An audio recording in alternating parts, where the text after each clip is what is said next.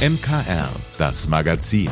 Alles rund um Kirche, Glaube und mehr aus dem Erzbistum München und Freising. Heute mit Pauline Erdmann. Gerade war ja wieder Fashion Week in Paris, Haute Couture. Und da sieht man natürlich, Mode kann was echt Schönes sein. Aber man muss sie sich halt auch leisten können. In München gibt es genug Menschen, die sich gar keine Kleidung leisten können. Damit die aber trotzdem ein modisches Shopping-Erlebnis genießen können, gibt es von der Caritas einen Fashion Truck. Mein Kollege Corbinian Bauer ist mitgefahren. Im eisigen Schneeregen in der Münchner Innenstadt stehe ich und warte auf meine Mitfahrgelegenheit. Ein paar Meter weiter steht ein Mann in roter Skijacke und wartet genauso wie ich. Ray Ingenzo ist die eine Hälfte der Besatzung des Fashion Trucks. Der biegt einen Moment später in die Straße ein, in der wir warten. Da ist die Anna. Ah ja. Ein großer Lieferwagen. Auf der weißen Lackierung sind mit schwarzen Strichen Umrisse von Kleidungsstücken aufgemalt. Auf der Motorhaube und der Schiebetür prangt ein großes schwarzes Schild, auf dem ein weißer Kleiderbügel und der Schriftzug Fashion Truck München zu lesen ist. Ray und ich steigen ein. Einfach rein. Ja. Keine Scheu. Habe ich nicht, keine Sorge. Hinter dem Steuer sitzt der zweite Teil der Fashion Truck Besatzung. Ja, also ich bin die äh, Anna Kauker. Ich ähm, bin bei der Caritas als Projektleitung für das ähm, Fashion Truck Projekt. Dann würde ich sagen, fahren wir los und alle weiteren Fragen stelle ich mal während der Fahrt. Ja, super. Adresse noch eingeben? Erstmal müssen wir raus aus der Innenstadt. In dieser Zeit kann sich Ray noch ein bisschen entspannen. Im Gepäck haben wir Spendenbekleidung und die werden wir verteilen an den Bedürftigen. Das Fashion Truck ist eine Art mobile Kleiderkammer. Wo fahren wir jetzt hin? Gestartet sind wir in der Münchner Innenstadt und jetzt fahren wir hier schon Richtung Isar. Was ist unser Ziel?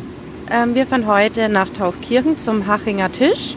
Der Hachinger Tisch ist eine Lebensmittelausgabe der Caritas. Also wir fahren praktisch zu den Kollegen und machen heute eine Winterverteilung für äh, ja, warme Winterkleidung. Und dort können sich, also ähnlich wie die Tafel eigentlich, nur von der Caritas, dort holen sich ähm, Leute, die in finanzieller Notlage sind, äh, Lebensmittel regelmäßig ab. Und heute bekommen die noch Klamotten dazu. Jetzt sind wir nur noch 60 Meter vom Ziel entfernt, sagt das Navi, also quasi schon angekommen. Wir sind jetzt mitten in Taufkirchen im Süden von München. Da stehen viele Hochhäuser. Und jetzt biegen wir hier auf einen kleinen Parkplatz ein. Jetzt ist ein bisschen Rangieren gefragt, denn der Transporter muss innerhalb des ummauerten Parkplatzes wenden, damit die Schiebetür Richtung Essensausgabestelle zeigt, die sich etwa 10 Meter entfernt in einem Flachbau befindet. Ist die Bank da weg? Ich sehe es gerade. Die ist weg, ja. Ah nee, Moment. Nein. So, stopp. Meinst du, das reicht? Das reicht. Dann hat der Fashion Truck seinen heutigen Bestimmungsort erreicht. Wie viele Leute werden heute erwartet? Es werden etwa 70 Leute erwartet, die für etwas mehr als 200 Personen okay. Lebensmittel mhm. holen.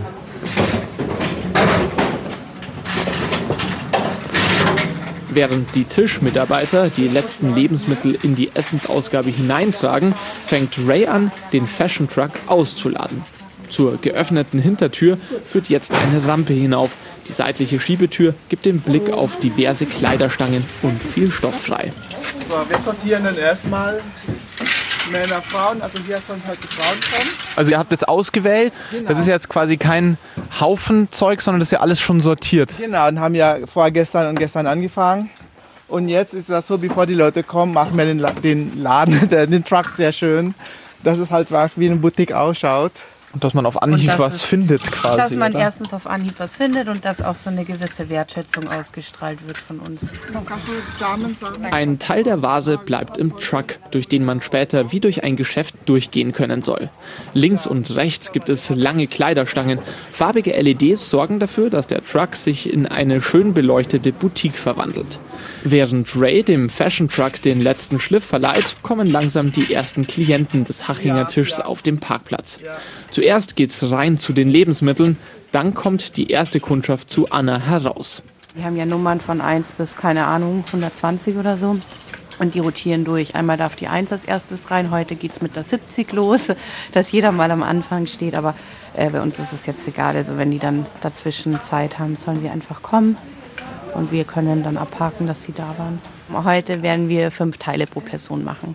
Jetzt geht's los. Ray, die ersten Leute sind schon da. Hast du noch alles rechtzeitig ausladen können? Ja, haben wir noch rechtzeitig ausgeladen, auch inklusive die Schuhe. Also wir haben einfach nur das, was wir haben.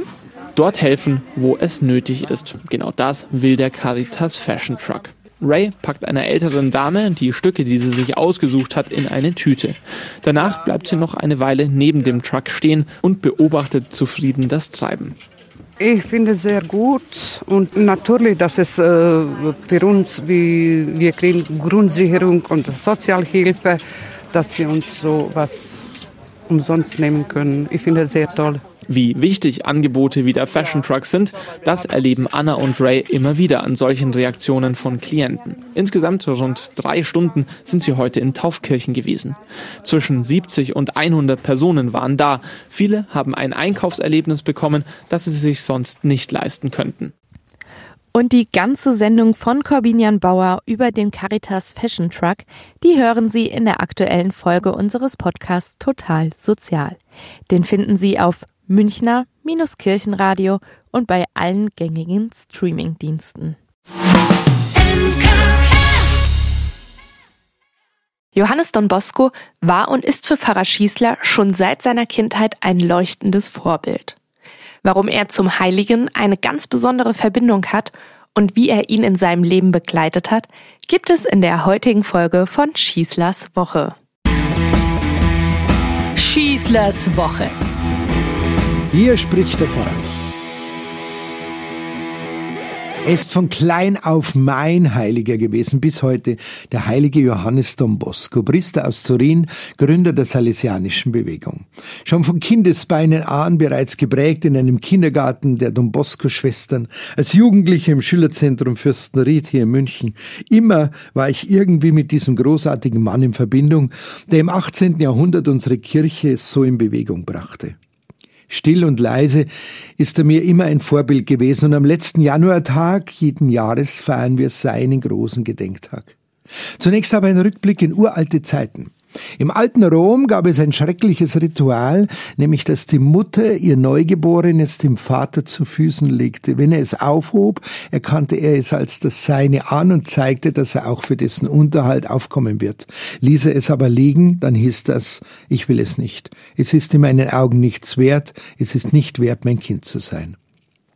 Wie könnte es anders sein? Bei Mädchen kam dies sehr viel häufiger vor als bei männlichen Säuglingen und man entledigte sich dieser ungewollten Kinder, indem man sie in den Tiberfluss warf. Die frühen Christen im Römischen Reich setzten solchen tiefsitzenden Verhaltensweisen ihr Vaterbild Jesu entgegen. Sie feierten öffentlich Weihnachten, verehrten ein Kind in der Grippe und machten so auf diese Unmenschlichkeit ganz direkt aufmerksam. Das war aber alles kein leichter Weg, auch theologisch nicht. Ein Beispiel. Der barmherzige Vater, wie ihn uns das bekannte Gleichnis Jesu vor Augen stellt, hat sich jahrhundertelang nicht einmal als Gottesbild durchgesetzt, geschweige denn, dass er stilbildend für den christlichen Vater hier auf Erden wurde. Doch, wie heißt es so richtig, Ausnahmen bestätigen die Regeln. Und zu diesen Ausnahmen gehört mein Heiliger, Johannes Don Bosco. Ausgerechnet er der seinen eigenen Vater mit zwei Jahren verlor, als er ihn ausschließlich aus den Erzählungen seiner Mutter oder seines älteren Bruders kennen konnte, wurde als zölibatär lebender Priester zum Vater von hunderten Kindern und Jugendlichen.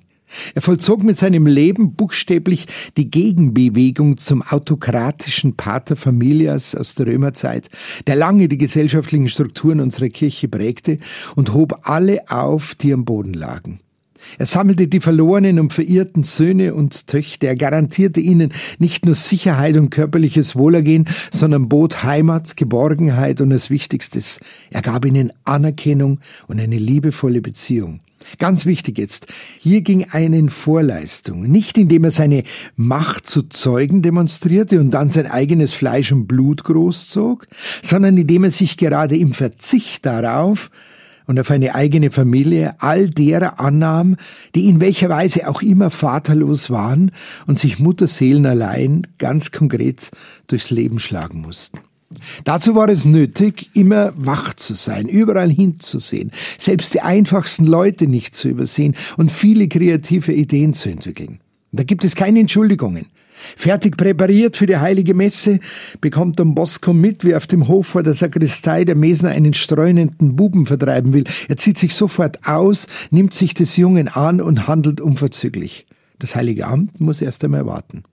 Im erbarmungslos fortschrittsgläubigen und auf Maximalleistung und Kapitalgewinn setzenden 19. Jahrhundert hat der heilige Don Bosco so das väterliche Ideal des Evangeliums konkret in der Realität umgesetzt und revolutioniert und damit auch die gesamte christliche Pädagogik. Dass er sich gleichzeitig unter den Industriellen und Neureichen damit erbitterte Feinde erwarb, verweist einmal mehr darauf, welche Konsequenzen echte Nachfolge Jesu mit sich bringt. Da mihi animas cetera tolle.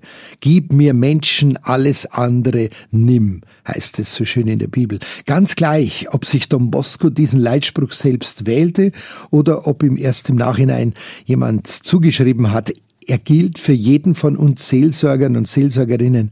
Gib mir Menschen, das Übrige nimm. Sicher ein Ideal, das Menschen nur selten erreichen, und doch dürfen wir uns nie mit der Mittelmäßigkeit zufrieden geben, sonst lügen wir uns in die eigene Tasche.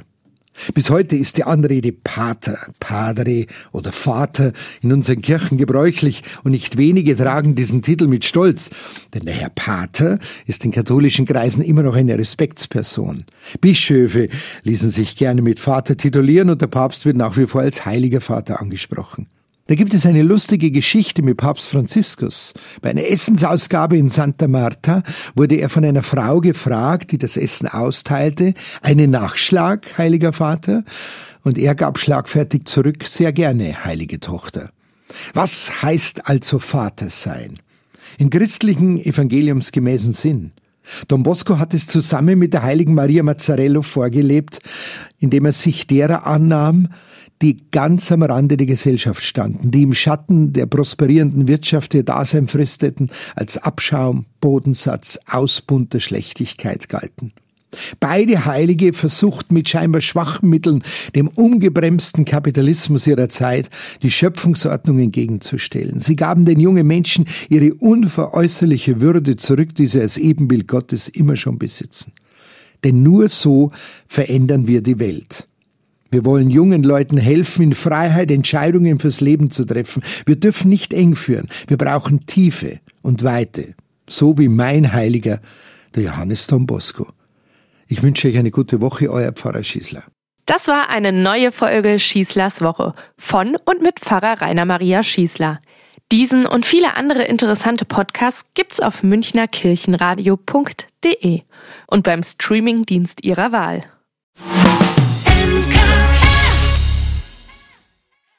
Man muss ja wirklich kein Kirchengänger sein, um die Gebäude toll zu finden. Sie sind einfach Denkmäler, die ihren Städten manchmal nochmal das gewisse Etwas verleihen. Wie in Paris. 2019 ist da ja die Notre Dame um ein Haar abgebrannt. Die Kathedrale wurde gerettet, aber der Schaden war riesig. Jetzt war Richtfest und im Dezember soll sie ganz fertig sein.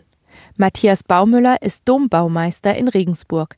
Eine ganz schöne Leistung, oder? Die Kathedrale war ja komplett niedergebrannt, der Dachstuhl kaputt, Teile der Gewölbe eingestürzt, Teile des Baus einsturzgefährdet. Mal zu Hut ab, was die geleistet haben.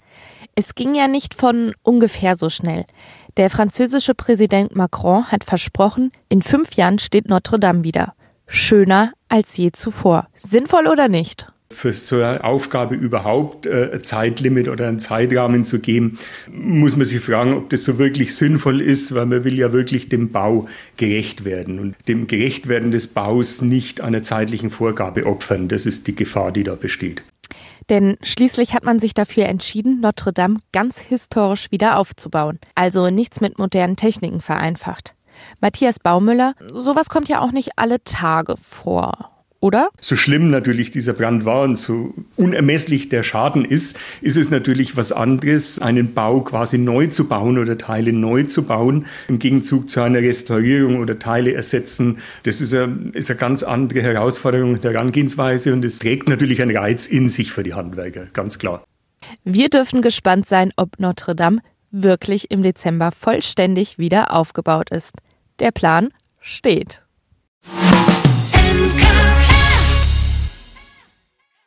Draußen ist es gerade richtig frühlingshaft. Meine Kollegin Steffi Schmidt, die überhaupt kein Wintermensch ist, genießt das sehr. Das Highlight der Woche. Mein Name ist Steffi Schmidt, ich bin Moderatorin beim MKR und Redakteurin der Sendung Kita Radio. Schwanzmeisen, Blaumeisen, Kohlmeisen, Amseln, Buntspechte, wir haben glücklicherweise unzählige Vögel im Garten. Und seit Weihnachten haben wir einen Nistkasten mit Kamera. Und seit gestern hängt er am Baumhaus und wartet auf Bewohner. Das Installieren der Software, das Ausloten, wohin im Garten das WLAN geht und schließlich das Anbringen des Nistkastens, so dass es den Vögeln gefällt, war nicht ganz einfach, aber jetzt haben wir es geschafft. Und nun hängt er da. Bislang natürlich leer und vielleicht wird das auch noch viele Wochen, Monate, ja, vielleicht sogar Jahre so bleiben, bis die ersten Bewohner einziehen. Aber wir sind schon jetzt wirklich begeistert und haben sogar nachts geschaut, wie das mit der Kamera funktioniert. Ich bin gespannt, wer oder was dort nisten wird. Und auf jeden Fall ist es jetzt mein Highlight der Woche, dass dieser Kasten schon mal bei uns am Baumhaus weit oben Katzen- und Marder sicher hängt.